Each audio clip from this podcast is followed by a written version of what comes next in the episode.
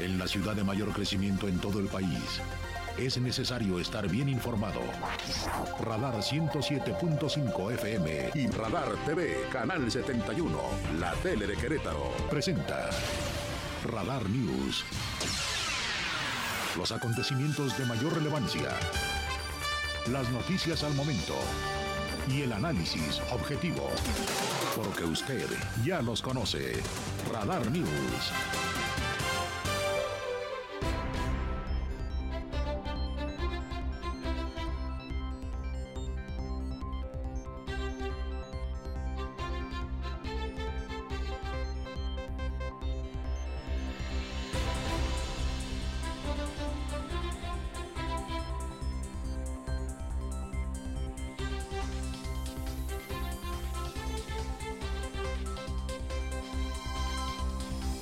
Muy buenas tardes. La una en punto en la capital queretana, aquí con un enorme gusto al poder saludarle en una nueva emisión, en un nuevo mes, este noviembre que inicia con Todos Santos y acaba por San Andrés.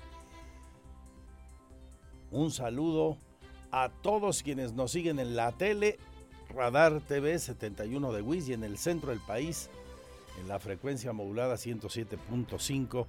Gracias por estar con nosotros. Es un privilegio llegar ahí a donde usted se encuentra. Miles de personas ya visitan templos donde hay nichos con los seres queridos que se adelantaron en el camino, en los camposantos. Si bien mañana, el Día de los Fieles Difuntos, el Día de Muertos, será eh, la ocasión en que, por supuesto, haya más personas ahí en todos estos lugares. Vamos con muchas noticias, hay información relevante, tendremos entrevistas, la aportación semanal de Jaime Septién, uno de los periodistas más valorados de nuestro país, aquí con nosotros, hablando del gran tema hoy en el debate nacional, la pretendida reforma electoral ya le entró hasta la iglesia, lo cual molestó eh, a más de algún morenista eh, hoy por la mañana. Ya hubo reacciones a esto. Bueno, Jaime Septién analiza el tema nuevamente. Economía, finanzas y negocios, el gobernador que ya alista su viaje a Canadá estará ya el siguiente fin de semana, del 7 al 11 se reunirá con empresarios y autoridades de aquel país, el país que gobierna el señor Trudeau. Se realizará una gira especialmente enfocada a la provincia de Quebec, que es quien hizo la invitación directa al gobernador del estado. Junto con parte de su gabinete estará, además de Quebec, en Montreal y en Toronto se reunirá con directivos de empresas que ya están instaladas en Querétaro también y otras compañías que han manifestado interés en venir a la entidad. También leo aquí en andresesteves.mx, donde usted me sigue en nuestra cuenta de Facebook, o es la misma dirección de la web con las noticias, o la fanpage Magazine TV Cro, Twitter, arroba andresestevesmx, que el gobernador se va a reunir también en el Aerocluster de Montreal, uno de los más importantes del mundo, con empresas aeroespaciales y del sector automotriz. También estará con ellos Mauricio Curí González. Hoy que la Comisión Estatal de Aguas anuncia la generación de dos plantas de tratamiento para el municipio del Marqués, una de estas en un terreno que donará la administración de Enrique Vega Carriles y la otra en un predio que ofrecerá un particular. Se busca apoyar el tratamiento de aguas del río Querétaro que tiene mucho que ver este trabajo con el de reingeniería vial y remozamiento del centro de la cabecera municipal del Marqués, que está quedando chulísimo, chulísimo está quedando ese lugar, ahí donde está la parroquia de San Pedro y, y las proximidades la zona de las albercas. Hay un rescate ahí que dijo hace unos cuantos días aquí la titular del INA en Querétaro, la delegada del Instituto Nacional de Antropología e Historia, que consideraba uno de los rescates más importantes en esta administración.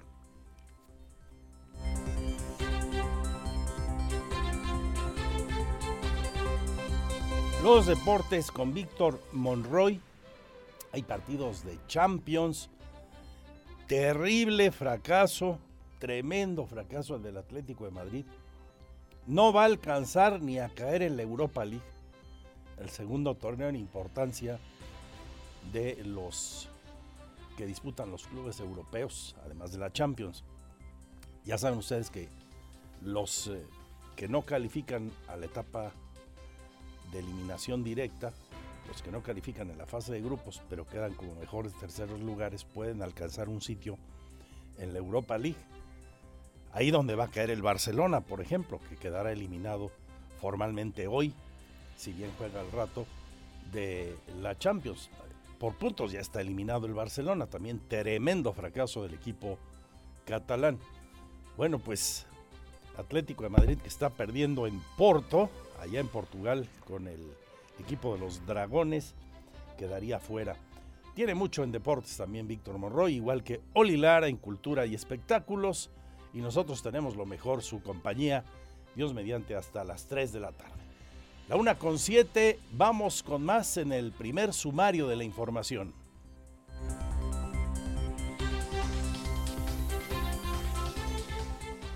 Porque siempre estamos cerca de ti. Síguenos en nuestras redes sociales. En Facebook, Radar News Querétaro. En Instagram, arroba Radar News 1075 FM. En Twitter, arroba Radar News 1075. Radar. Este es el resumen, lo más importante del día en Radar News. Es presentado por los más exquisitos platillos de comida tradicional mexicana de restaurante Hacienda Los Laureles. La una con 10 minutos, aquí el sumario, lo más importante de cuánto ha ocurrido hoy o vendrá en las siguientes horas. Este primero de noviembre, Día de Todos Santos y martes de la salud, martes de pulso de la salud, confirma el gobierno federal que estamos en periodo interepidémico y sumamos ya cuatro meses de disminución de casos de coronavirus en el país. Es el titular de la Subsecretaría de Prevención, el señor López Gatel. Que las noticias siguen siendo muy positivas, cumplimos prácticamente cuatro meses ya de reducción de la epidemia. Es la temporada de los virus respiratorios, muchas, muchos tendremos alguna enfermedad catarral y eh, no debemos angustiarnos pensando que es COVID.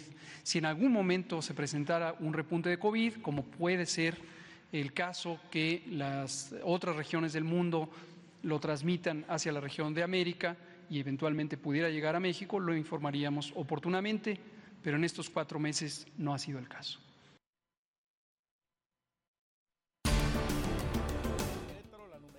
COVID que se entrega ahora cada semana. Reporta, por tanto, siete días. En ese periodo fallecieron cuatro personas a causa del virus del COVID.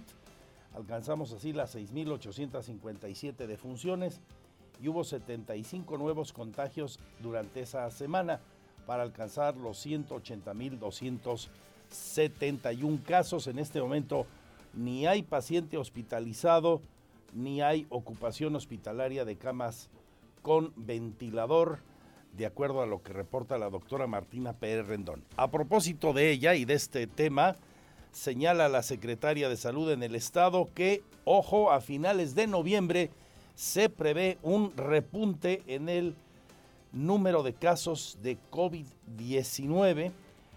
Esto podría representar la sexta ola de la pandemia, pero dice será poco relevante.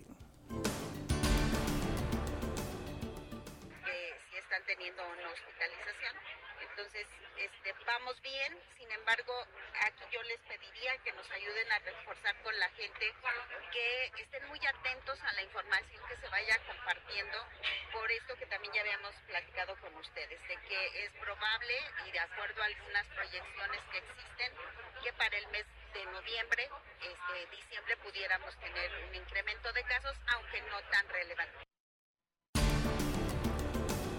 Retomando la información nacional, hoy el presidente habló de lo que ayer expuso el obispado mexicano, señala que él respeta la postura de la conferencia del episcopado mexicano eh, respecto a la violencia y también a que no es adecuada la iniciativa de reforma electoral. Eh, eh, la iglesia dijo que esta reforma podría frenar la democracia del país, que sería un agravio a la democracia mexicana. Esto les respondió utilizando aquella célebre frase, ¿se acuerdan de Bora Milutinovich? Bueno, para los más jóvenes del equipo, fue seleccionado nacional, eh, fue seleccionador nacional, fue el director técnico de nuestro país, Bora, y fue campeón con los Pumas de la universidad, un técnico con muchos blasones en nuestro fútbol, y él eh, en su español eh, mezclado con serbio, decía, yo respeto, yo respeto, yo respetar lo parafraseó así el presidente. Este Papa Francisco es otra cosa. Verdadero cristiano, está a favor de los desposeídos, está a favor de los pobres. No tiene que ver nada con la iglesia de las élites, nada que ver con aquella iglesia que condenó a Hidalgo, el padre de nuestra patria, ni con la iglesia que pues tiene vínculos con las élites del poder. Nosotros somos respetuosos de todas las iglesias y también de los libres pensadores. Es su visión y la respetamos, aunque no estemos de acuerdo con ese punto de vista. Solo, solo es cosa de que se diga que la palabra democracia se compone de dos partes. Demos es pueblo, Kratos es poder. Duro en su juicio, en su calificativo a la Iglesia Católica y concretamente, específicamente a la conferencia del Episcopado Mexicano que censuró su reforma electoral. Pues casi les dijo la Iglesia de los fifís, ¿no? Con, sus palabras, la Iglesia que está al lado de los poderosos en el discurso recurrente de Andrés Manuel López Obrador cuando no le gusta lo que algún grupo social o personas señalan criticando sus decisiones. Así que no hay sorpresa, pero no deja de ser llamativo que el presidente de la República, así de frente también, como hizo la conferencia del episcopado, también muy de frente, que no es habitual que la iglesia hable de política, pues él les contestó al mismo nivel. Este, pues ahora sí que el que se lleva se aguanta, ¿no? Podrá tener razón la iglesia en sus juicios, en sus apreciaciones, en su valoración, pero pues aquí en este caso el presidente también tiene derecho a emitir su opinión respecto de lo que dicen ellos, más allá de que tengan o no razón cualquiera de las dos partes. Se pusieron al mismo nivel. Algo ya digo, que en el México de otros años era impensable, ¿no? Ahora son otros los días, otros los tiempos, y cuando hay debate respetuoso, se vale, creo, salvo su mejor opinión. Lo que no se vale es polarizar por polarizar, bronquearte, pues por el gusto de bronquearte. Pero en este caso ya eh, digo, creo que no, que no aplica, pero ahí está su opinión será la más relevante aquí si nos la hace llegar a nuestras redes sociales en Radar o en mi Twitter arroba Andrés MX la compartimos con esta, la más importante audiencia del centro del país. Cambiando de asunto, pero sigo con temas nacionales vinculados a la economía y las finanzas. Otra vez, repunte y máximo histórico en remesas. De enero a septiembre pasado, los flujos de los dólares que mandan familiares a nuestro país ascienden a un monto sin precedentes, 42.965 millones de dólares, lo que representó un incremento del 15.03% respecto al mismo lapso del año anterior. Es la información oficial del Banco de México. En el mismo sentido, al ajustar las cifras por estacionalidad, la captación de remesas aumentó a 43.088 millones de dólares en ese mismo periodo del año en curso, un 15.33% más que en el mismo lapso del año previo. Pues gracias a los paisanos, ¿eh? ¿Cuántas y cuántas veces nos han sacado del atrolladero? Ni se diga ahora que estábamos en pandemia. Malo es que determinados gobiernos pues se han querido como hasta poner la medalla de que hay récord de remesas, ¿no? Cuando vergüenza debía de darnos que se tengan que ir los paisanos a otros lados a trabajar porque aquí no encuentran los empleos dignos que tienen que ir a encontrar Allende el Bravo especialmente, ¿no? En un discurso que es patético en algunos casos, patético, patético, como si se tratara de una de un logro de, sus administraciones. Por supuesto, gracias, gracias a los paisanos solidarios con sus familias, solidarios con su país.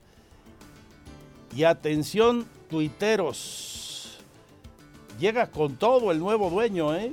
del pajarito azul, Elon Musk, confirma que va a cobrar por verificar las cuentas de Twitter 8 dólares al mes. La plataforma cobrará 8 dólares al mes a los usuarios por mantener sus cuentas verificadas, los que tengan esta calidad de cuenta verificada. Musk dice hoy que con dicho estatus los tuiteros verificados obtendrán prioridad en respuestas, menciones y búsquedas, lo cual es esencial, ha dicho, nuevo dueño de Twitter, para derrotar al spam, la posibilidad de publicar videos además y audios largos y con la mitad de anuncios. Vienen pues cambios importantes en Twitter, pero también el señor que ha pagado una millonada por esta red social, pues quiere negocio, es legítimo, y el que quiera azul celeste pues le va a costar, y el que no pues dejará dejará esa red social. Así es el libre comercio.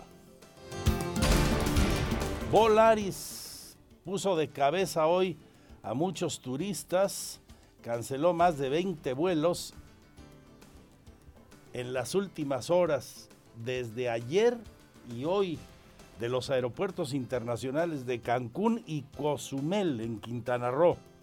La mayoría de los vuelos tenían como destino la Ciudad de México. 14 vuelos de Volaris el día de hoy han sido suspendidos desde Cancún, están cancelados de acuerdo con información del Aeropuerto Internacional de la Ciudad de México.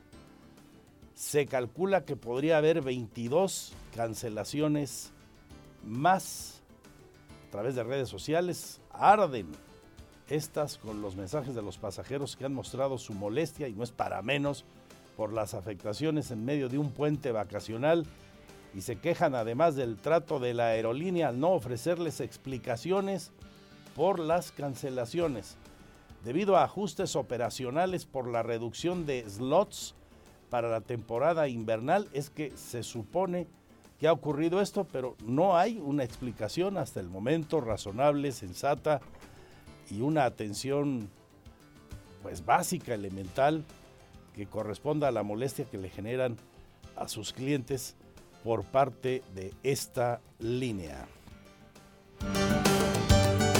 En la información local y sigo con la página económica y financiera, como le señalaba usted hace apenas un ratito que comenzábamos el programa, el gobernador hoy habló de su próxima gira por eh, Canadá, dio más datos, Mauricio Curi González, se va el día 7, atiende a una invitación de la provincia de Quebec, le recuerdo a usted, irá del 7 al 11, se reunirá con empresarios y autoridades de aquel país.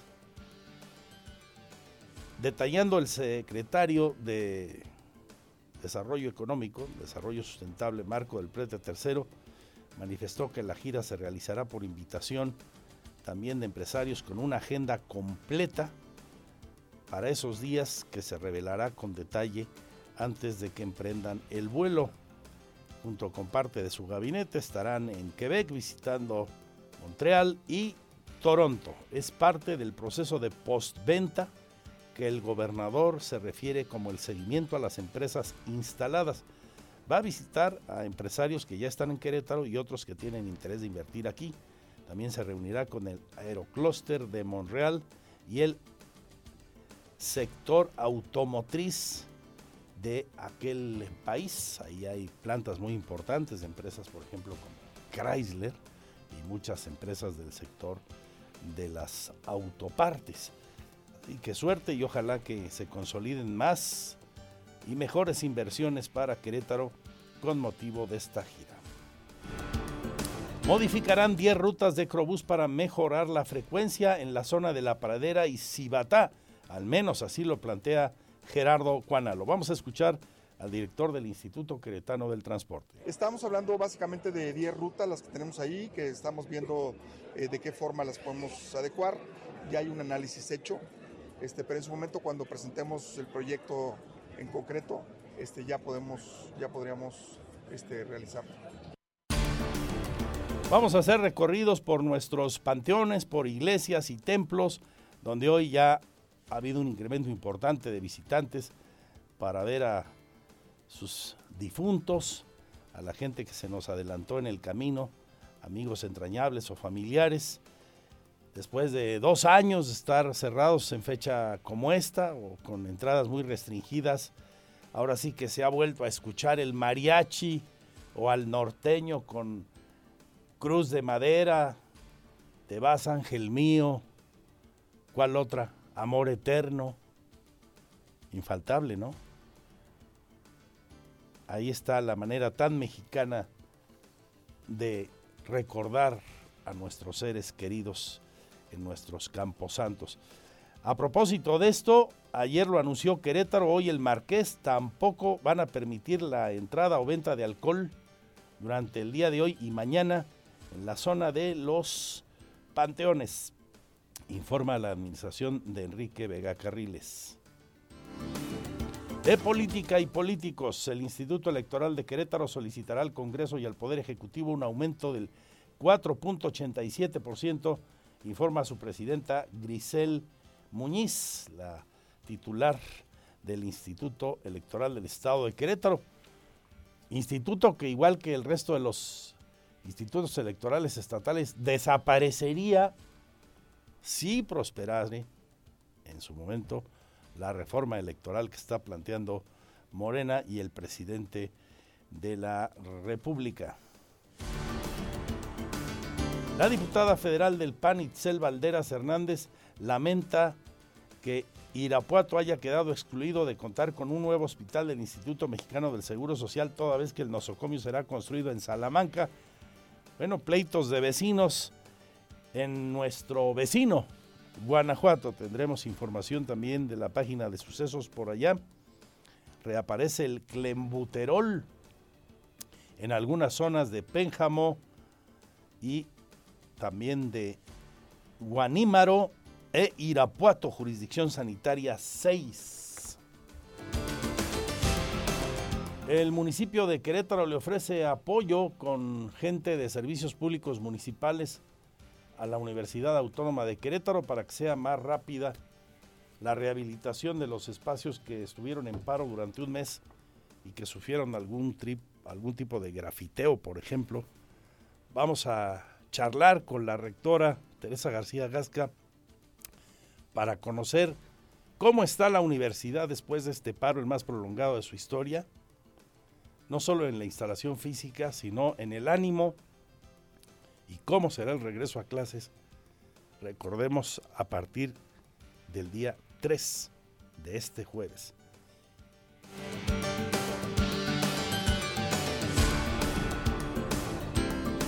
Esto y muchísimo más hasta las 3. Ojalá que usted se quede con nosotros. Son lo mejor del programa. Twitter arroba Andrés Esteves MX.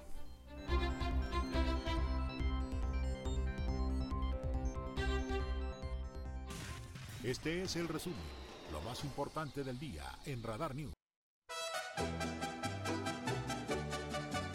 Vamos con Oli Lara, Cultura y Espectáculos. Estimada Oli, homenaje a los difuntos, a los grandes artistas mexicanos que se nos adelantaron en el camino. Hemos hecho hoy una selección de cuatro. Este uno de mis favoritos entre los favoritos.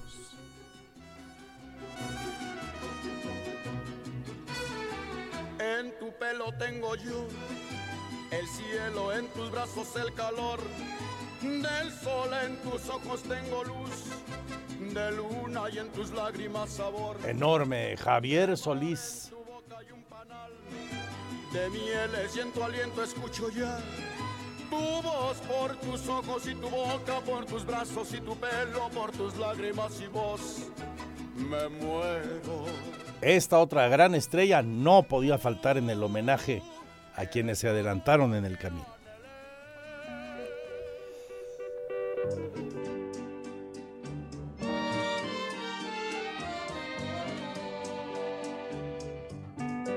Idolazo, Pedro Infante.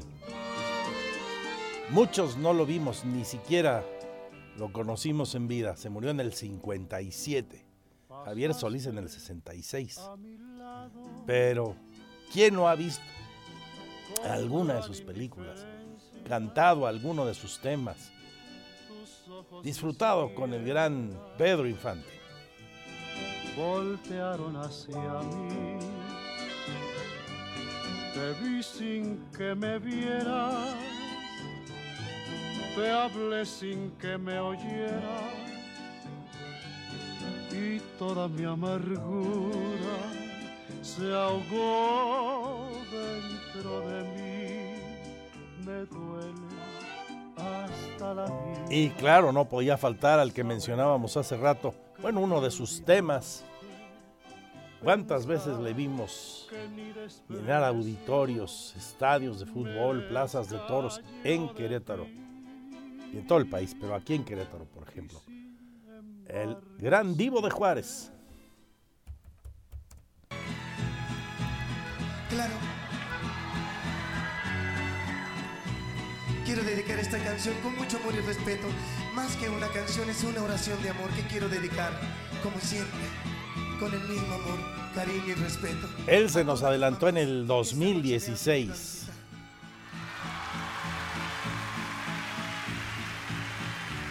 Sobre todo para aquellas que están un poquito más lejos de mí.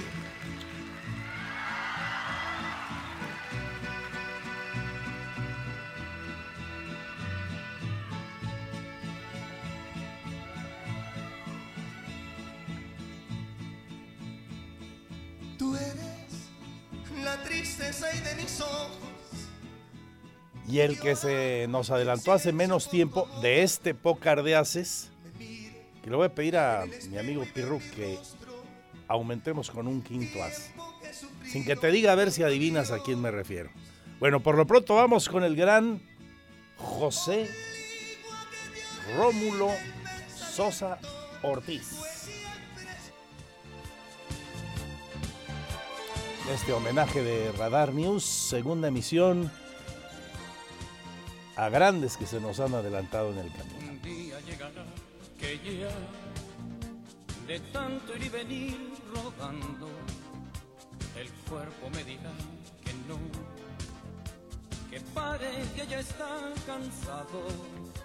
Un día llegará quizá que tenga que pagar. Y el que se nos adelantó apenas el año pasado. Eso, mi pirro, le atinó usted muy bien. El gran Chente Fernández. Se fue el 12 de diciembre, el día de las Lupitas. Apenas va a cumplir un año que moría en el Hospital Country 2000 de Guadalajara, Jalisco. Homenaje para ellos en la víspera del Día de los Fieles Difuntos. Hoy, Todos Santos. Fechas mexicanísimas en la manera que interpretamos el sentir por la muerte en nuestro país. Precioso Oli Lara, adelante. del cielo ha llegado y que me ha colmado de dicha y amor. Hermoso cariño. Teatro, cine, conciertos. El show business en Querétaro en Radar News Entertainment. Excelente martes. Buenas tardes Andrés y a todos los radioescuchas de Radar News. Feliz inicio de mes. Feliz Día de los Muertos. Y así arrancamos esta sección de cultura y espectáculos. La Secretaría de Turismo del Estado de Querétaro y el municipio de Tequisquiapan anunciaron la primera edición del Festival de las Naciones que se llevará a cabo del 3 al 6 de noviembre en el Parque La Pila de la cabecera municipal de este pueblo mágico queretano. El festival tendrá un horario de 10 a 21 horas. Durante los días del evento se contará con una amplia cartelera artística y cultural que comprende a los países participantes con presentaciones de danza tradicional y grupos musicales. Entre las actividades del Festival de las Naciones destaca que durante el primer día habrá un escenario abierto para darle cabida al talento local y regional que desee darse a conocer. En más información, para los amantes del vino, los invitamos a vivir el cierre de temporada de vendimias y conocer a los protagonistas del vino queretano en esta segunda edición del festival. Encuentra en un solo lugar a los diferentes proyectos vinícolas, sus más de 200 etiquetas y disfruta de diferentes actividades como catas sensoriales, ponencias, pisado de uvas, así como muestras gastronómicas, quesos de la región, espectáculos en vivo y muchas sorpresas más. La fecha es este 4 y 5 de noviembre en el Centro de las Artes de Querétaro SEAR. Para mayores informes, el teléfono es el 442-241-6194. Y por último, del 1 al 5 de noviembre, vive la experiencia de Cuentos Macabros para Adultos Infectados, 2017. Es una adaptación teatralizada inspirada en los relatos de El libro de la imaginación de 1976 del maestro Edmundo Valadez. El montaje surgió por la necesidad de tener una alternativa más de teatro en Querétaro, romper con la cotidianidad y animar al espectador a enfrentarse con la realidad y la fantasía. El mundo real es mucho más pequeño que el mundo de la imaginación, decía Nietzsche. Los cuentos macabros para adultos infectados es un proyecto para aquellos que desean ver más allá de sí y entrar al maravilloso mundo de la imaginación. Art Mario reúne un elenco apasionado por el teatro, de actores jóvenes y alguno que otro atrevido a conocer el teatro. Desde esta plataforma cultural mantenemos la esperanza de aportar nuevas experiencias a todos los involucrados. Son dos funciones por noche, 8 pm y 9.30 pm. Más información 442 185 45 55. Esto fue todo en Cultura y Espectáculos. Excelente tarde, buen provecho y hasta mañana.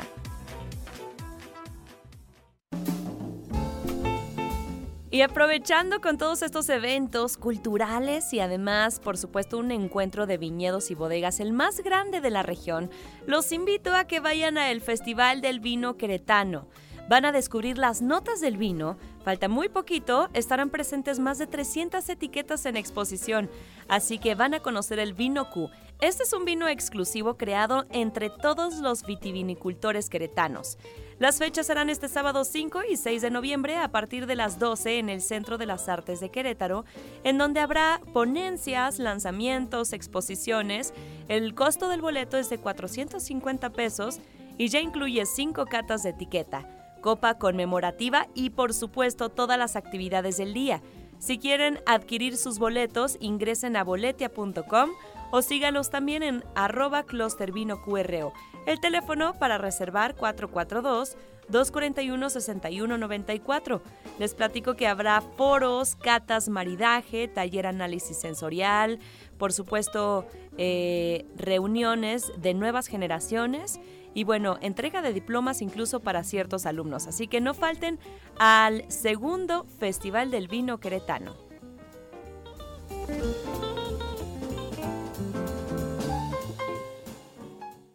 Porque siempre estamos cerca de ti. Síguenos en nuestras redes sociales. En Facebook, Radar News Querétaro. En Instagram, arroba Radar News 1075 FM. En Twitter, arroba Radar News 1075. Radar.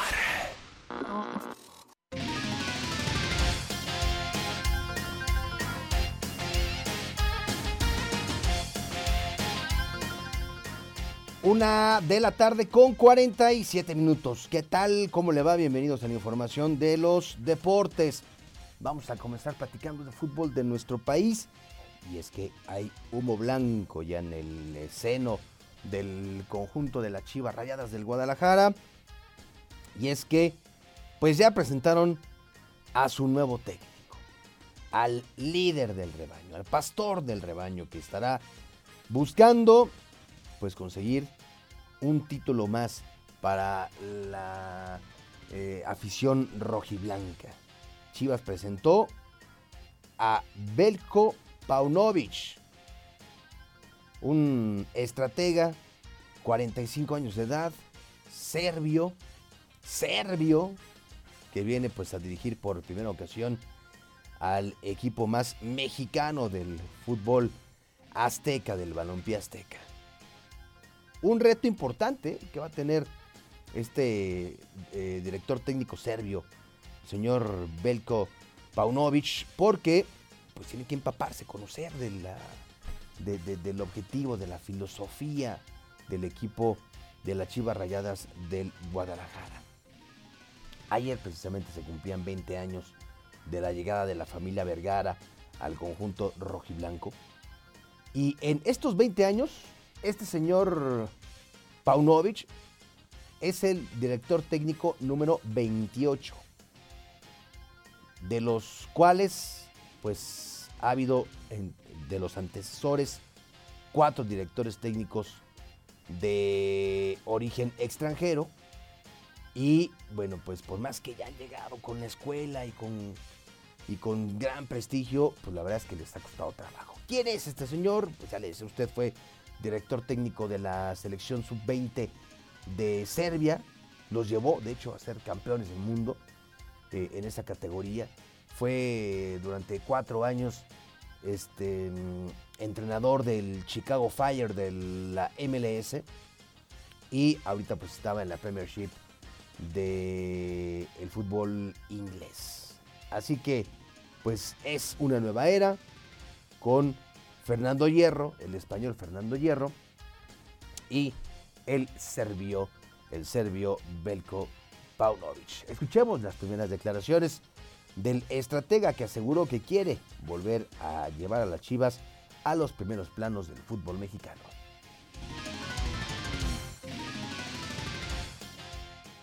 Vengo en un mo- un momento de, con muchísima ilusión y con un bagaje, experiencias que he adquirido en los años que llevo de entrenador en distintos países, distintos lugares, en distintas circunstancias, culturas y contextos donde he tenido que trabajar con recursos y, y luego inventarme recursos y todo esto lo que, lo que me ha dado es, una, es una gran, un gran fondo de experiencias de trabajar con jugadores jóvenes, pero también con jugadores expertos. El primer diagnóstico que voy a dar es eh, que falta confianza, falta jugar convencido y falta coraje. El fútbol no se puede jugar con miedo, el fútbol hay que salir a darlo todo y tienes que tener un, un coraje tremendo, entusiasmo. eh, tienes que saber eh, de que eh, jugar eh, un partido de fútbol te vas a, a encontrar y enfrentar a muchas adversidades. Tienes que ser capaz de, de- de, eh, absorber todo esto y convertirlo en, en tendencias positivas.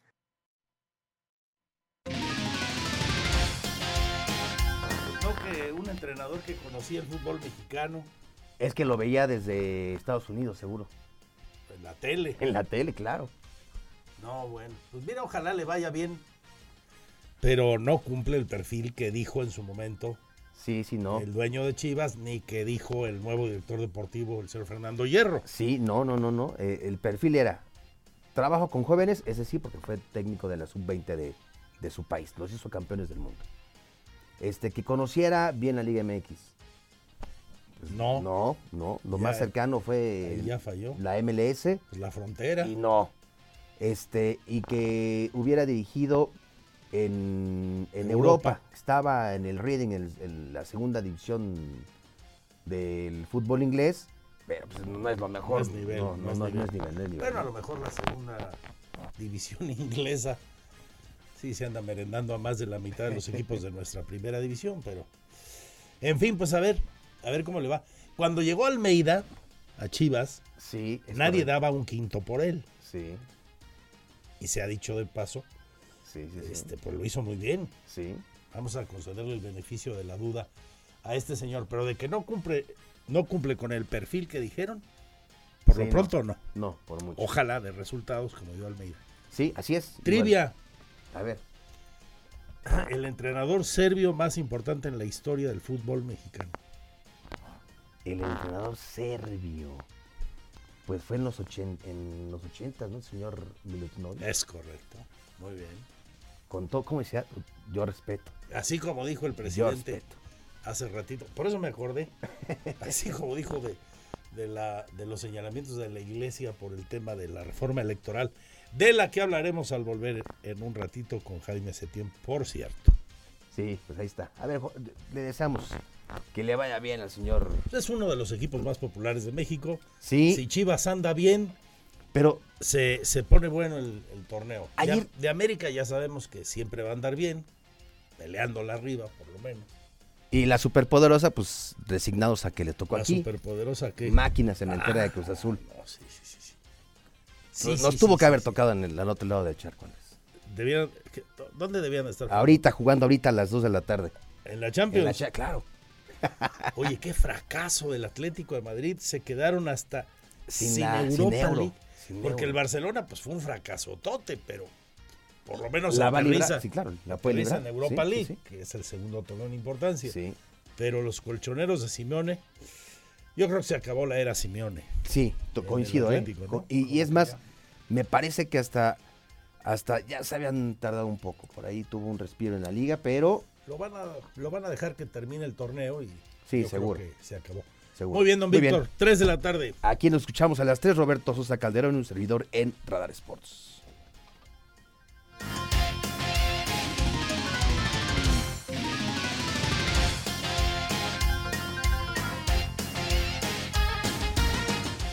Mailboxes, etcétera, es más que una mensajería tradicional. Ofrecen el servicio de seguimiento en todos tus envíos, internacional, nacional y locales que realices. Además, te mantiene informado en todo momento. Cuentan con servicio de embalaje para que tú no te preocupes de que tus envíos lleguen dañados. Con más de 10 años de experiencia, te asesoran para que elijas la mejor opción de acuerdo a tus necesidades. Visítanos en nuestras dos sucursales ubicadas en Centro Sur y en la colonia Niños Héroes. Búscanos como mailboxes, etcétera, Querétaro o al WhatsApp. Ahí les va. 442 821 3135. Va de nuevo. 442 821 3135. Mailboxes, etcétera, Querétaro. Radar Sports en Radar News. Esta sección fue patrocinada por Mailboxes, etc. Mensajería nacional e internacional. Estamos en sucursal Centro Sur y Niños Héroes. Somos tu mejor opción. WhatsApp 442-821-3135.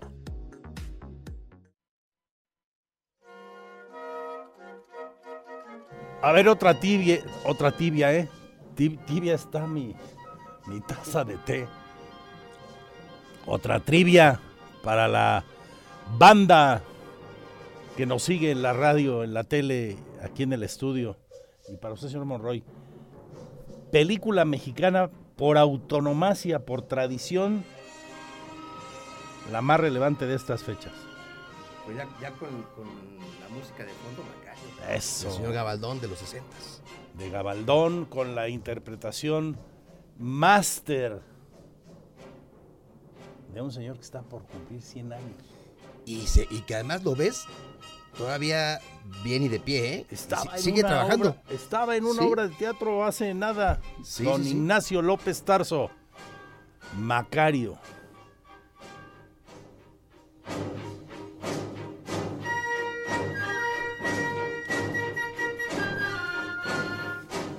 Gracias, don Víctor. Bueno, pues de 2-2 hoy, ¿eh? Mil de porcentaje de bateo.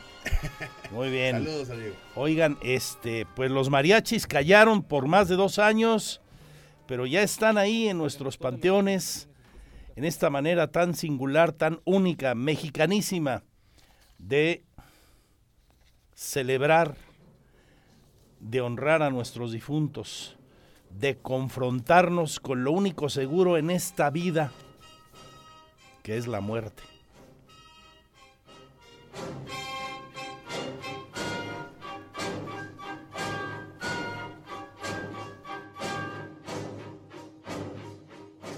Son las canciones más comunes como Amor Eterno, Puño de Tierra, Cruz de Madera, Hermoso Cariño, Te vas Ángel Mío. Son las canciones más típicas para... Y cuéntenos, este, si hay eh, mucha gente que pide música todavía en, en sus tumbas, en sus nichos. Pues la verdad ahorita está lo que estamos- es lo, es lo que esperamos porque hace dos años que no abren, entonces esperamos que sí sigan teniendo esa... Primera vez en dos años que ya regresan aquí a cantar a los panteones. Sí, sí, porque estaban cerrados. ¿Y, y uno- eh, cuál el co- costo de la canción o por serenata, cómo se cobra? Pues aquí andamos este, por canción, la gente sigue una canción, se la cobramos en 250, 200 pesos.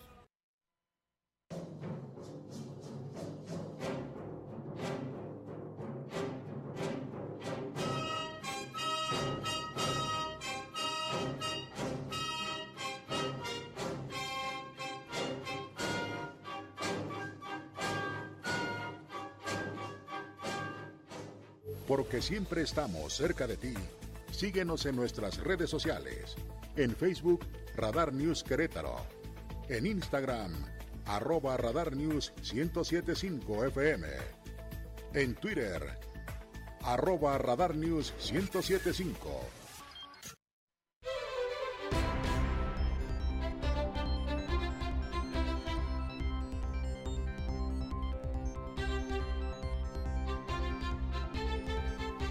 Son las 2 de la tarde con 3 minutos y le agradezco mucho que esté aquí con nosotros en esta mesa de trabajo en Radar News, la segunda emisión de este nuevo martes, primer día del mes, a la rectora, la doctora Teresa García Gasca. ¿Cómo está? Gracias, bien Andrés, gracias, gracias por el espacio igualmente, gracias. Al contrario, pues eh, hemos estado muy al pendiente de lo Sí. que ha ocurrido durante este más de un mes. Sí. Desde previo a que estallara el paro y Sí. finalmente a la solución del, del conflicto en su parte central. Pero supongo ahora viene una etapa muy compleja para tratar de seguir cambiando las cosas para poner fin a aquello que legítimamente me parece, lo dije muchas veces, eh, motivó el, el- el paro, el movimiento, que es un basta ya a la violencia en cualquiera de sus expresiones y a la violencia sexual hacia cualquier persona. En la universidad, y he ido mucho más allá, la universidad es parte de una sociedad, no es una isla. No, para nada. Y la, la lógica de lo que ocurre ahí responde, por desgracia, a un fenómeno nacional, a un fenómeno estatal gravísimo, con un repunte de la violencia de género escandaloso, con niveles de feminicidios, la más cruel de las expresiones de esa violencia, terribles. Eh, y he dicho aquí con la audiencia mm, maestra, ojalá que, que este gran movimiento le deje un cambio profundo a la universidad y una huella indeleble en la conciencia social de Querétaro. Sí, gracias, gracias Andrés. Efectivamente, vivimos un momento complejo, pero muy enriquecedor en la universidad, justamente resultado de una violencia estructural, histórica, no solo en nuestro estado, en el país y en el mundo entero. Y eh, a pesar de los esfuerzos que la universidad ha estado realizando prácticamente desde el 2012 con género WAC y después 2018 con la UAVIG, que es nuestra unidad de atención contra la violencia de género, y en donde eh, pareciera ser que, que las acciones llevadas a cabo por la universidad daban respuesta a las necesidades, lo cierto es que no, no era suficiente. Y no era suficiente porque en Querétaro lamentablemente justamente vivimos un ambiente de violencia de género pues yo creo que como nunca antes se había visto. Eh, y eso desde luego pues resuena en la universidad. La universidad no está aislada, es parte de la sociedad. Y ahí la, la gran diferencia que tenemos es que eh, justamente como en todas las universidades públicas sucede en sus diferentes momentos, esta caja de resonancia de repente se destapa, de repente se manifiesta, grita con libertad y, vienen estos movimientos transformadores muy importantes. La universidad hoy pues no es la misma que antes del paro porque hoy afortunadamente y gracias a este movimiento toda la comunidad universitaria ha caído en cuenta que es indispensable atender eh, los asuntos de violencia de género tanto en lo individual como en lo comunitario. Mucho se especuló, se habló, se comentó en medio de, del paro y aún antes, al menos desde hace dos años, creo recordar, que el problema de la violencia y particularmente del acoso, eh, una expresión de la violencia, el acoso, era un fenómeno que iba creciendo, creciendo, creciendo. Y decían las chicas de la UAC y en general la comunidad universitaria, están pateando el bote, están echando la pelota fuera de la cancha y ni esta unidad que se creó, ni las acciones concretas de la administración han sido suficientes, no han atajado el problema. ¿Comparte usted ese criterio? ¿Qué decir a quienes así pensaban? una vez que se ha resuelto el paro y que ahora hay que hacer cosas diferentes. No, bueno, el que se haya resuelto el paro no significa necesariamente que se haya eh, llegado a una solución concreta con respecto al problema. No, yo creo que tienen razón quienes piensan de esa forma, porque tenemos muchos problemas que resolver. Hay muchas, hay muchos, muchas aristas dentro del problema. Una de estas aristas tiene que ver justamente, por ejemplo, con la mm, cultura de la denuncia. En muchas ocasiones se dan a conocer las quejas de forma anónima y aunque se registran y se atienden porque el protocolo tiene un apartado justamente para la atención de las quejas anónimas o de las denuncias anónimas, lamentablemente eh, no hay una posibilidad de verdadera sanción cuando es así, cuando son anónimas. Y en muchos de los casos así son creo que eh, por un lado hay que fortalecer la cultura de la denuncia, pero eso se logra generando desde luego espacios de confianza, espacios en donde no se revictimice a, la persona agredida. Y esto tiene que ver desde luego, a su vez, con, mejoras de los procesos. Eh, en los procesos de atención contra la violencia de género, las universidades, me atrevo a decir, llevamos la pauta pero estamos aprendiendo unas de otras. No hay un manual, no hay experiencias que nos permitan decir, esto se resuelve con esta fórmula. Cada cosa tiene su propia característica y tenemos que ir aprendiendo sobre el camino. Es, en este sentido, este año vamos por la segunda revisión del protocolo, será su tercera versión. Y en cada revisión del protocolo encontramos desde luego muchas áreas de oportunidad para mejorar. Yo creo que es un proceso. En realidad yo creo que se tiene que ir avanzando a paso firme, pero que en este proceso, desde luego, el camino es cuesta arriba, no es sencillo, y que tardaremos mucho tiempo, les decía yo a las, les y los estudiantes ahora que platicaba con ellos, que no me va a alcanzar a mí la vida para ver los cambios contundentes. Y decían, pues a nosotros tampoco, porque reconocemos que es un problema estructural, histórico, arraigado en nuestra sociedad. Cultural, y por desgracia. Cultural, normalizado, ¿no? La, la violencia está normalizada y de repente no sabemos identificar cuando ejercemos o recibimos violencia porque pues ya lo consideramos como algo normal. Pero, pero lo cierto es que los pasos que demos los, tienen que ser pasos firmes y suficientemente grandes para que vayamos avanzando y ojalá, ojalá que logremos en algún momento decir que estamos erradicando la violencia en la universidad y desde luego pues a nivel social. Lo que no podría pasar sería imperdonable en la universidad o en cualquier otro estamento de nuestra sociedad es que las cosas sigan igual. Claro. Claro, no pueden seguir igual. Porque si siguen igual, va a seguir habiendo muchas mujeres lastimadas, hombres lastimados, otros géneros lastimados, otras preferencias sexuales. Y la escalada hacia el feminicidio es, es, una rayita. Es una rayita casi imperceptible. Sí, no podemos seguir haciendo las cosas igual, al contrario. Y me parece que la relevancia del movimiento recae justamente en que la comunidad universitaria se vuelve partícipe de la solución. Teníamos desde que inició la UABIG, teníamos siempre eh, la oportunidad de decirle a la, comunidad, acérquense, vengan a conocer el protocolo, eh, léanlo, involúcrense en el proceso porque necesitamos que el protocolo sea de ustedes. Podríamos haber tenido el mejor protocolo del mundo, pero si la comunidad no se apropia de él, no pasa nada, no podemos ir solos. Si los muchachos, las chicas, los académicos, los trabajadores no lo conocen. Ajá, y no lo conocen, pues a veces por apatía, a veces por resistencia, por desinterés. ¿Se difundió adecuadamente? Se, se dieron muchos foros del protocolo en todas las facultades, en todos los campus, pero teníamos una convocatoria muy escasa, cinco personas, siete personas por sesión. Había un desinterés generalizado. Eh, la razón no lo sabemos pero el tema es que no lográbamos despertar el interés en la comunidad por muchas eh, o a través de muchas estrategias que tomábamos.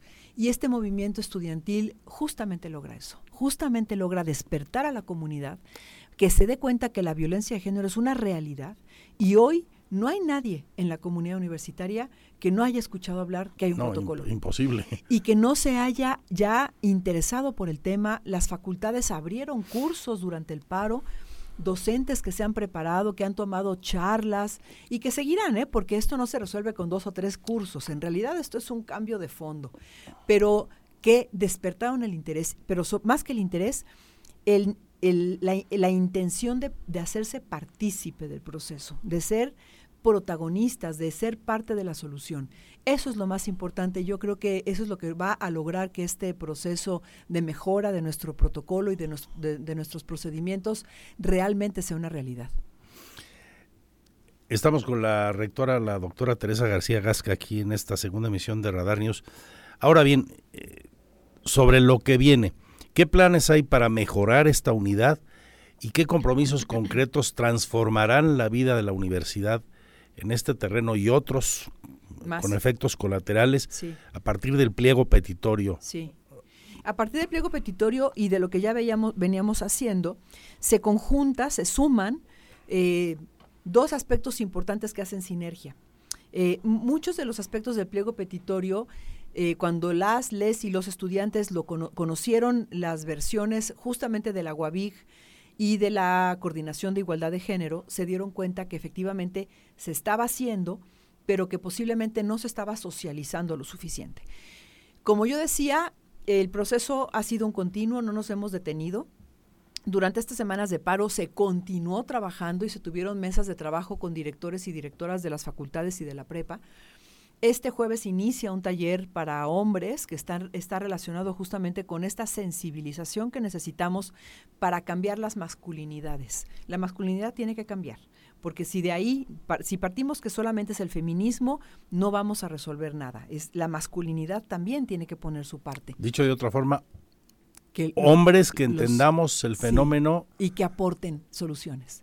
Ah, como debe ser. Como debe ser. Muchas veces los hombres piensan que el feminismo está aislado o que se quieren sumar a, las acciones feministas, pero no es desde ahí desde donde los hombres deben, deben dar su parte, deben aportar, es desde las masculinidades y hay que cambiarlas, hay que cambiar, hay que reeducarnos prácticamente.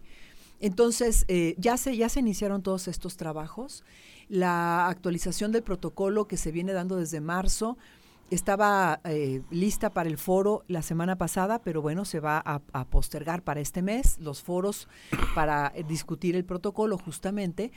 Y a partir del pliego se toman iniciativas de nuestras y nuestros estudiantes para conformar una nueva estrategia y una nueva organización estructural. Una cosa muy importante es que ya habíamos nosotros propuesto un protocolo de solidaridad que tiene que ver justamente con la actuación en momentos de crisis, no necesariamente sancionadores, no, no, no necesariamente punitivos, sino la atención integral humana, por eso se llama de solidaridad. Y este protocolo, con, junto con las ideas de nuestras y nuestros estudiantes en el pliego petitorio, se fortalece. Y entonces, a pesar de que están haciendo, se va a generar este protocolo de tejido social. Tenemos que reconstruir esta, esta base social en la universidad y con, con, ello, desde luego, pues encontrar la forma de comunicarnos mejor, de actuar mejor en situaciones de crisis en particular y sobre todo de estar alertas a recibir la información correcta en el tiempo correcto, a, acercarse a las instancias, porque yo entiendo que para nuestras y nuestros estudiantes posiblemente las instancias representen una barrera o no hay confianza suficiente de acercarse. Ahí va yo a eso. Ellos hablaron mucho de eso. Sí. No tenemos confianza. Claro. Tenemos temores a represalias, sí, no. eh, a que me reprueben, a que hasta me corran. Nada no de sé. Eso. No, no, no. Nada de eso. Yo hablé muy, muy claro con todas y con todos ellos en su momento con respecto al tema de las represalias. No se va a sancionar a nadie por protestas, por manifestaciones, en todo el proceso de del paro y del, y del trabajo que se hizo para poder generar este, este, este pliego y, y, demás situación.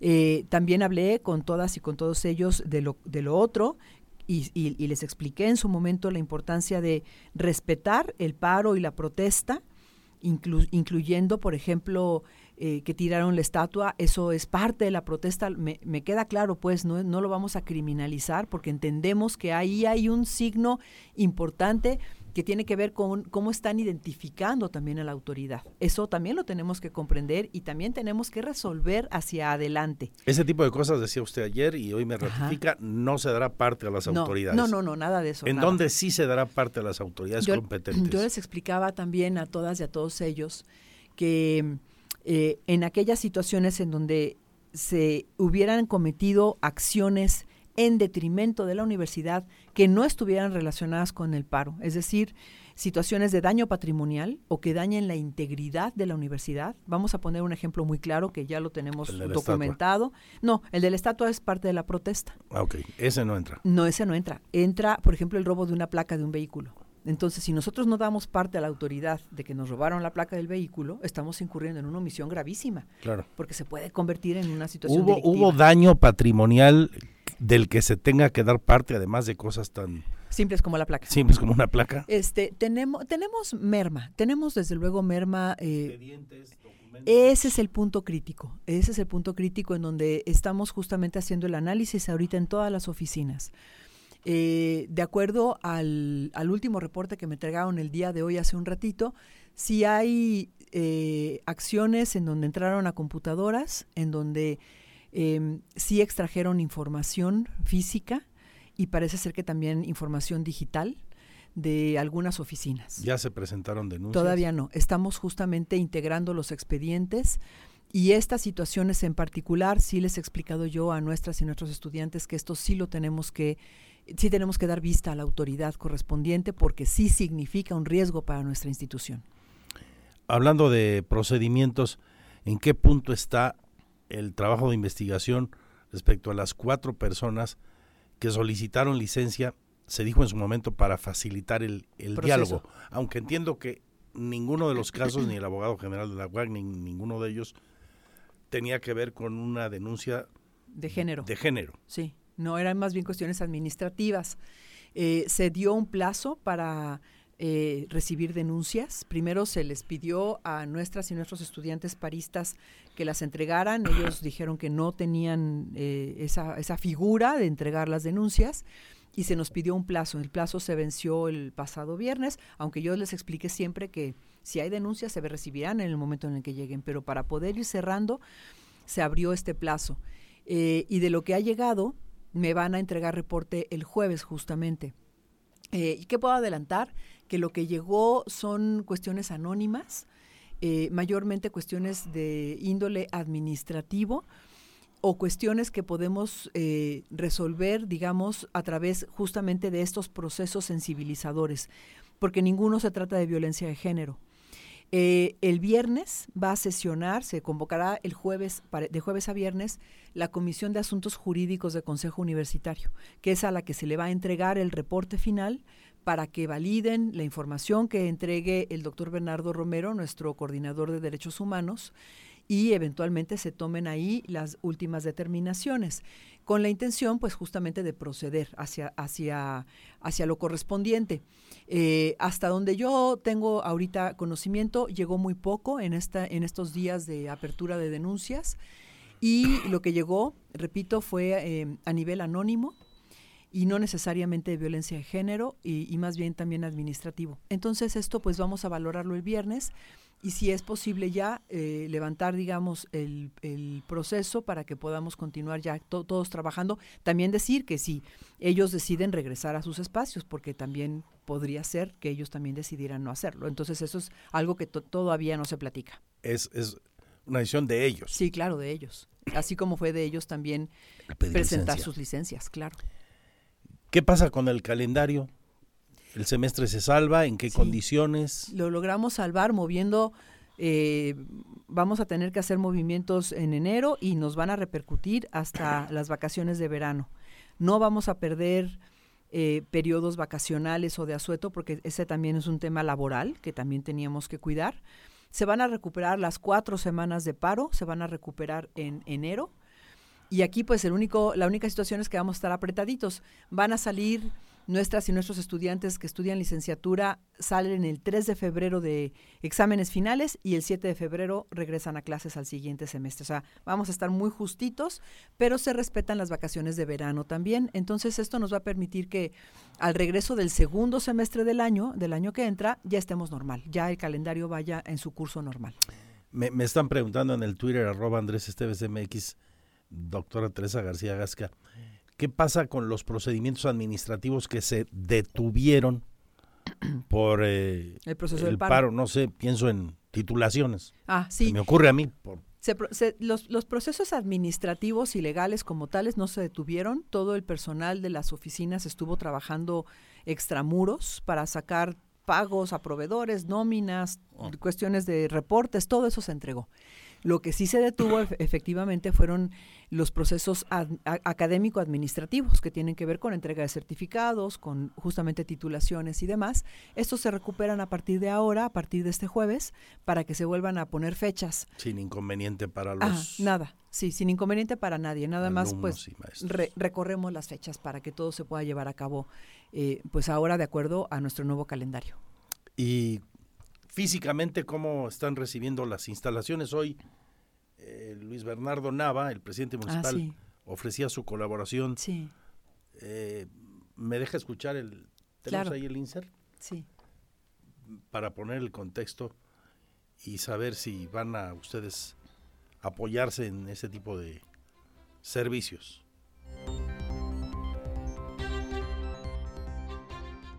Nosotros hemos dispuesto que podamos apoyar a nuestra universidad con personal operativo del equipo de servicios públicos municipales para poder coadyuvar en las labores de limpieza general y nosotros podríamos disponer de 10 brigadas de cuatro personas cada una para poder eh, ponerse a disposición del equipo de la universidad y poder ayudar en todas las labores de limpieza y mantenimiento.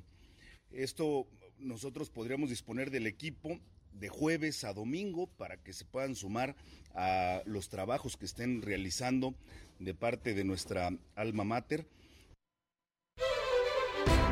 ¿Cómo está? ¿Cómo está físicamente la universidad? Nosotros, eh, nuestras redes sociales y mucha gente subió fotografías donde Sí. se veía Las pintas. las pintas, los grafiteos, además de la estatua y Sí. ¿qué, qué otro tipo de daños? Eh, alguna cantera, cantera que está lastimada también tenemos por ahí. Desde luego todos los jardines eh, requieren mantenimiento. O sea, daños menores. Sí, eh, sí, vidrios rotos, puertas, este, chapas de las puertas que se, que se abrieron. Forzaron. Sí, digamos, les digo yo a, a mi grupo que es, pues es el daño basal, ¿no? Es, digamos, lo, lo que se esperaría de tener la, la universidad un mes eh, bajo estas Y es condiciones. el menor de los daños. Sí, es el menor. Eh, me habló Luis Bernardo Nava y le agradezco mucho su, su oferta y la vamos a tomar. Me dice él que a partir del jueves. Eh, ahorita estamos en un proceso de, de borrar nombres. Estamos quitando carteles que tengan nombres y los nombres de las pintas. Esto fue un acuerdo con nuestras y nuestros Se estudiantes. destruyeron las este, los cuadros de los No, están, están más los quitaron. o solo los quitaron. Los quitaron, pero, pero la mm, galería la, sí la iban a empezar a, a, a intervenir. Pero este es un proceso que tenemos que platicar con ellos. Es, es, es un poco lo que yo decía hace ratito de eh, el concepto o, o cómo están visualizando a la autoridad. Eh, ¿Cuál es su, su, su visión de autoridad? O sea, ¿no? regresarán los cuadros de los rectores si ellos quieren y de los que ellos Vamos quieran. a platicar. No, no, todos, no, pues como, como unos y unos no. No, vamos a platicar. Es que así lo porque- expresan en, en- en la comunidad universitaria, por eso lo pregunto tal cual. Yo creo El que- famoso tendedero. Para quien no sepa, en casi todas las facultades de la UAC, eh, los estudiantes hacen Tendederos. tal cual un tendedero, como el de ropa, nomás que ellos ahí ponen denuncias este, o, avisos de ocasión, ¿no? Sí, no, el, el auditorio es parte eh, del pliego petitorio, quieren ellos cambiarle de nombre y yo les explicaba que para eso hay un proceso, que eso no, no soy yo quien decide cambiar de nombre y menos a un espacio icónico y muy significativo para la universidad, que es el auditorio Fernando Díaz Ramírez, Y, y de- y- y el nombre de quién se que es hablando. nuestro primer rector. Claro, es nuestro primer rector, además Pieza clave en la autonomía universitaria. pieza clave, junto con estudiantes también, Por que hicieron lo- el, el movimiento de huelga. Rogelio Garfias y Sí. tantos otros, el maestro Arreola, ta- bueno, Arreola, tantísimos claro. más. Entonces, eh, digamos que estamos en stand-by en términos de el- ese espacio y eh, estamos eh, y vamos a platicar con ellos, con ellas, eh, con respecto a esto. eh, debe ser debe ser un consenso y debe deben estar ellas y ellos convencidos. Eh, no se trata ahorita en este momento de llegar a imponer, me parece que es igual el menor de situa- la menor de las situaciones, no porque tengamos los cuadros abajo, pues, sino porque tenemos que llegar a un consenso.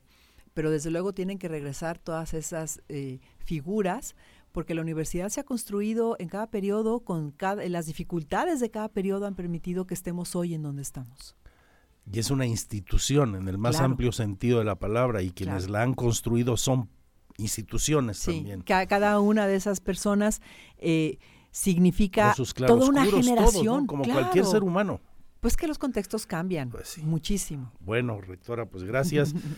Tenemos que seguir con más noticias, pero creo que nos ha quedado muy clara la, la situación presente, lo que ha pasado y lo que vendrá, Mucho trabajo. que además trascienda de forma más grande, muy transversal Sí. en toda la sociedad. Habremos salido ganando de, de todo esto. Sí, sin duda. Todos si se dan las cosas. ¿Y ¿Ya tuvo usted contacto con el gobernador? No, nos hemos comunicado únicamente por mensaje. Todavía no, no, no hemos tenido la oportunidad de vernos. Eh, espero verlo lo más pronto posible porque tengo varias cositas que tratar con él, varios pendientes. aunque- Presupuesto. sí, presupuesto, nuestra ley orgánica que también debe entrar a la legislatura, pero primero la quiero platicar con él.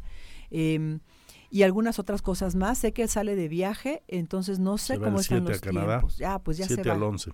Bueno, estaré, estaré pendiente de poderlo ver pronto, pero hemos estado en contacto.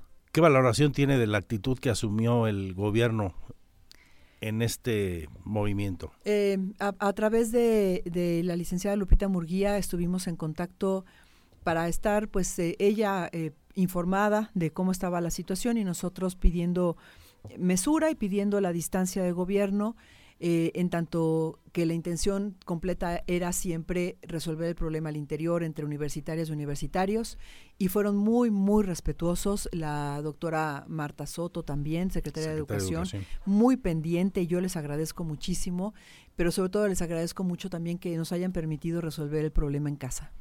Doctora, muchas gracias. Gracias. Que sea para bien. Yo estoy aquí a la orden. Las 2 con 30 minutos. Estamos en la segunda Radar News. Mi Twitter, arroba Andrés Esteves MX.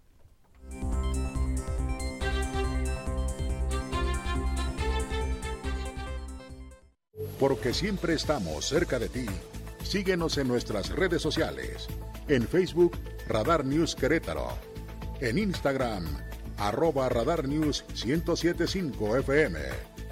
En Twitter, arroba Radar News 1075. Radar.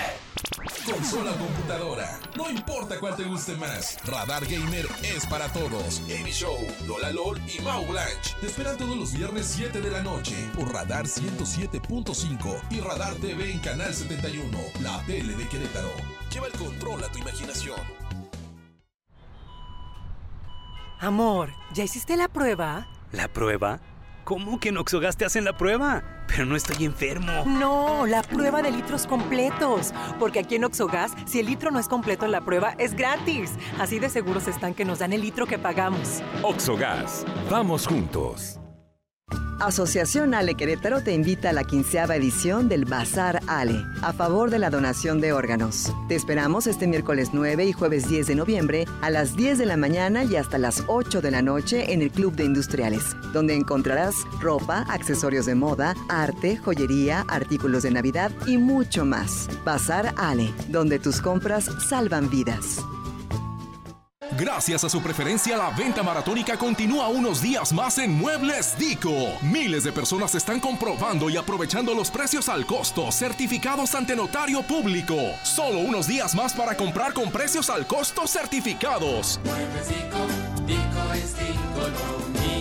Visita www.dico.com.mx. En Soriana, lleva delicioso pan de muerto. Paquete de 6 piezas a 78 pesos. Sí, 6 piezas de pan de muerto por 78 pesos. Y aprovecha leche Valley Foods entera UHT, un litro a 19.50. Sí, litro de leche Valley Foods a solo 19.50. Soriana, la de todos los mexicanos. A noviembre 2, aplica restricciones. Radar. No todo lo que se publica es noticia. La información con veracidad está en Radar News. Continuamos 107.5 FM Radar y Radar TV, Canal 71, la tele de Querétaro.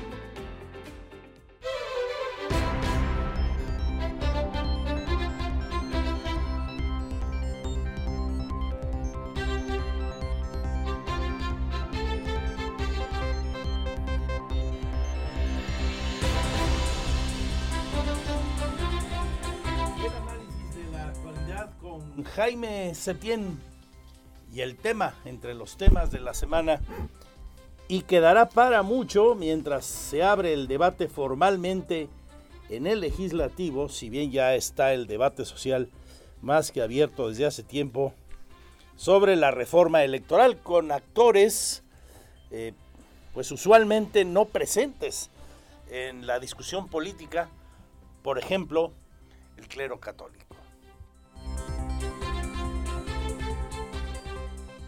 La opinión Radar News.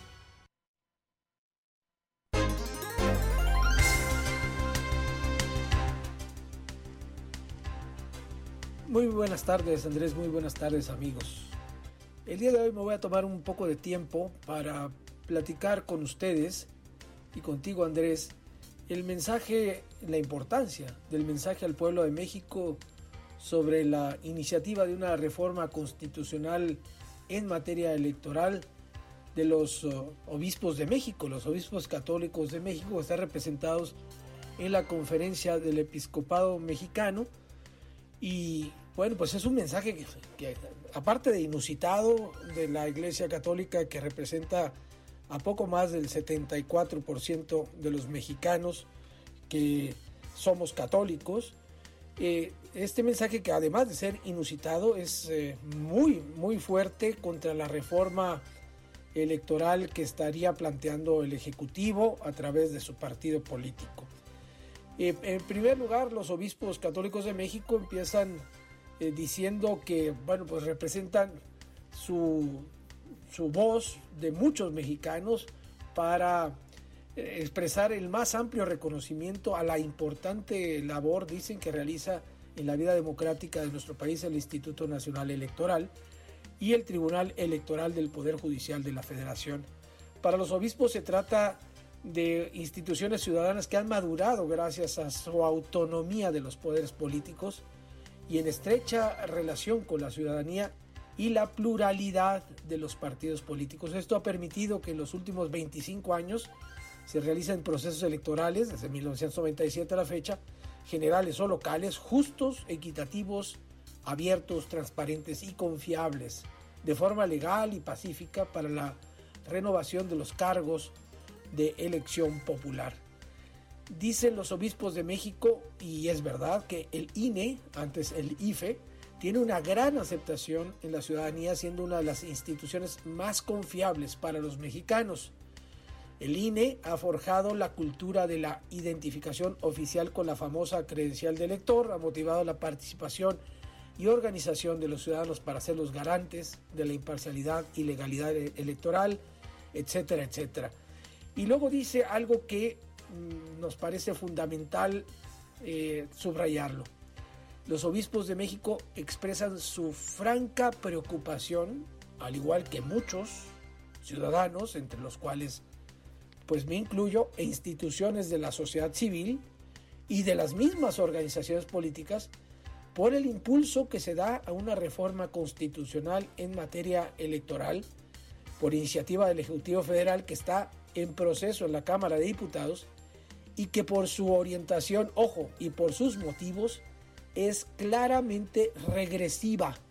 Más aún, constituye un agravio a la vida democrática del país, una reforma destinada a afectar la representación y el equilibrio de las minorías y mayorías, llevando el control de los comicios, una vez más, como fueron durante 70 años antes del año 2000, hacia el ámbito del gobierno federal, centralista, afectando su gestión presupuestal, eliminando su autonomía ciudadana y su imparcialidad partidista. Dicen los obispos que ningún ciudadano y menos los gobernantes que juraron guardar y hacer guardar la constitución de los Estados Unidos mexicanos tiene derecho a impulsar reformas que eliminen o comprometan la fortaleza de las instituciones que son el soporte del Estado mexicano como el Instituto Nacional Electoral y el Tribunal Electoral del Poder Judicial de la Federación. La sola pretensión de hacerlo, y este es un párrafo que realmente está cargado de sentido y de significado, la sola pretensión de hacer esta reforma regresiva pone en entredicho, entre paréntesis, la calidad moral de quienes la impulsan. Por tanto, dicen los obispos, unimos nuestras voces como pastores de la Iglesia Católica en México desde el ejercicio de nuestro compromiso con el bien común, que es un derecho propio, y con millones de ciudadanos que piden detener el intento de minar a estas dos instituciones a través de reformar la ley constitucional. Exhortamos respetuosamente, dicen los obispos, al Poder Ejecutivo y Legislativo a que asuma su responsabilidad con la historia y con las futuras generaciones, haciendo a un lado intereses ideológicos particulares e inapropiados para el bien común en un Estado de derecho democrático como es México. Finalmente, eh, apelaron a la prudencia legislativa y al compromiso del gobierno y junto con millones de voces dicen los obispos mexicanos, no pongamos en riesgo la estabilidad y gobernabilidad democrática del país. Un mensaje que está firmado por el presidente de la conferencia del episcopado mexicano, el arzobispo de Monterrey, el eh, eh, queretano, el sacerdote queretano, Rogelio Cabrera López, entre todos los demás eh, participantes de Consejo de Presidencia de la Conferencia del Episcopado Mexicano. Un mensaje, créanme usted, que bastante inusitado por parte de los obispos, pero que da en el clavo de lo que pensamos muchos mexicanos. No se puede tocar al INE, se puede perfeccionar. Ellos mismos lo dicen, todas las instituciones y las leyes son perfectibles. Todo proceso puede siempre mejorar, como ha venido de hecho sucediendo en el IFE después y después en el INE actual. Pero realmente la preocupación de los obispos es una reforma claramente regresiva que constituye un agravio a la vida democrática del país. Gracias Andrés, gracias amigos por este espacio y hasta la próxima.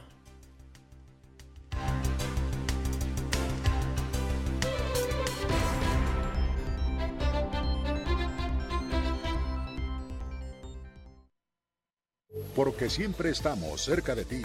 Síguenos en nuestras redes sociales. En Facebook, Radar News Querétaro. En Instagram, arroba Radar News 1075 FM.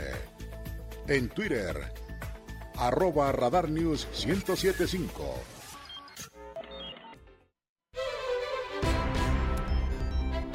15 minutos y serán las 3. Se confirma la primicia que le di al inicio de semana. Hoy habría nuevo titular, nuevo director del Tecnológico Nacional Campus Querétaro, lo que conocimos como el TEC Regional. Se acaba así el problema que desató muchos conflictos, varios paros eh, técnicos, parciales, en esa institución de educación superior de tanto prestigio en Querétaro.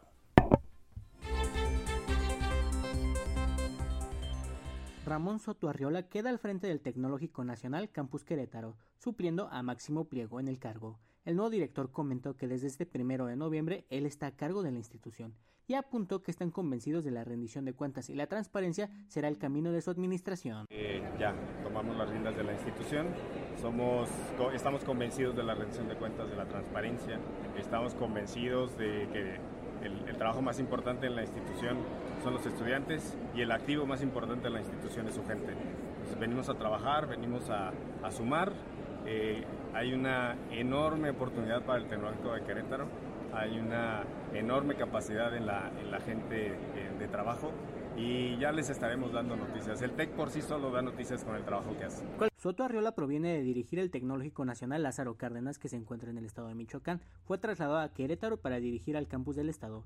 Esto después de que los alumnos levantaran su sospecha hacia Máximo Pliego de hacer mal uso de los recursos públicos. En ese sentido, Ramón Jiménez López, director general del Tecnológico Nacional de México, apuntó que Pliego no fue sustituido. Lo que sucedió fue que cumplió su tiempo en el cargo y era momento de otra persona ocupara el puesto. Una destitución. Lo que pasa es que en el Tecnológico Nacional de México los directores tienen un periodo de tres años y hay en varios tecnológicos donde los directivos ya cumplieron el periodo. Entonces nosotros, eh, digo de manera muy categórica, no hay ninguna destitución, es un eh, término de funciones de ah. los directivos. En su discurso, Jiménez López abocó al perdón, señaló que es una de las virtudes del ser humano. Esto no fue bien recibido por los estudiantes del plantel. Asimismo, comentó que si hubiera un acto de corrupción, ellos serían cargo como dirección general, cuestión de la cual aún no tienen certeza de cómo Máximo Pliego hizo uso del recurso público. Para Grupo Radar, Diego Hernández. Porque siempre estamos cerca de ti. Síguenos en nuestras redes sociales. En Facebook, Radar News Querétaro. En Instagram, arroba Radar News 1075 FM. En Twitter, arroba Radar News 1075. Radar. Siete minutos para la hora. Ya hay fecha para la visita de Adán Augusto López. Estará aquí en Querétaro el jueves, confirmaba hoy el gobernador, que también confirmó hoy junto con su secretario de Desarrollo Sustentable que su gira por Canadá arrancará el día 7 y hasta el 11 del próximo mes.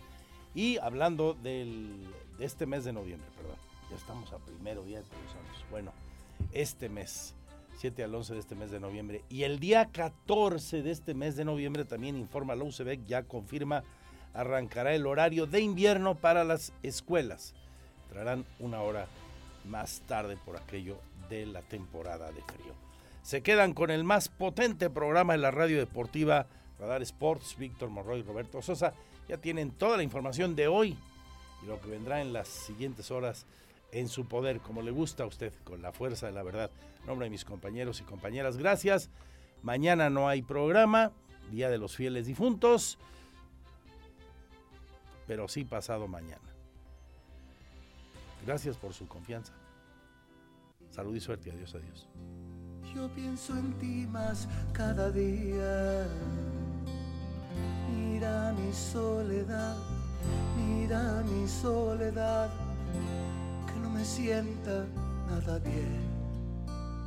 Oh, bella, querida, no me ha sanado bien la herida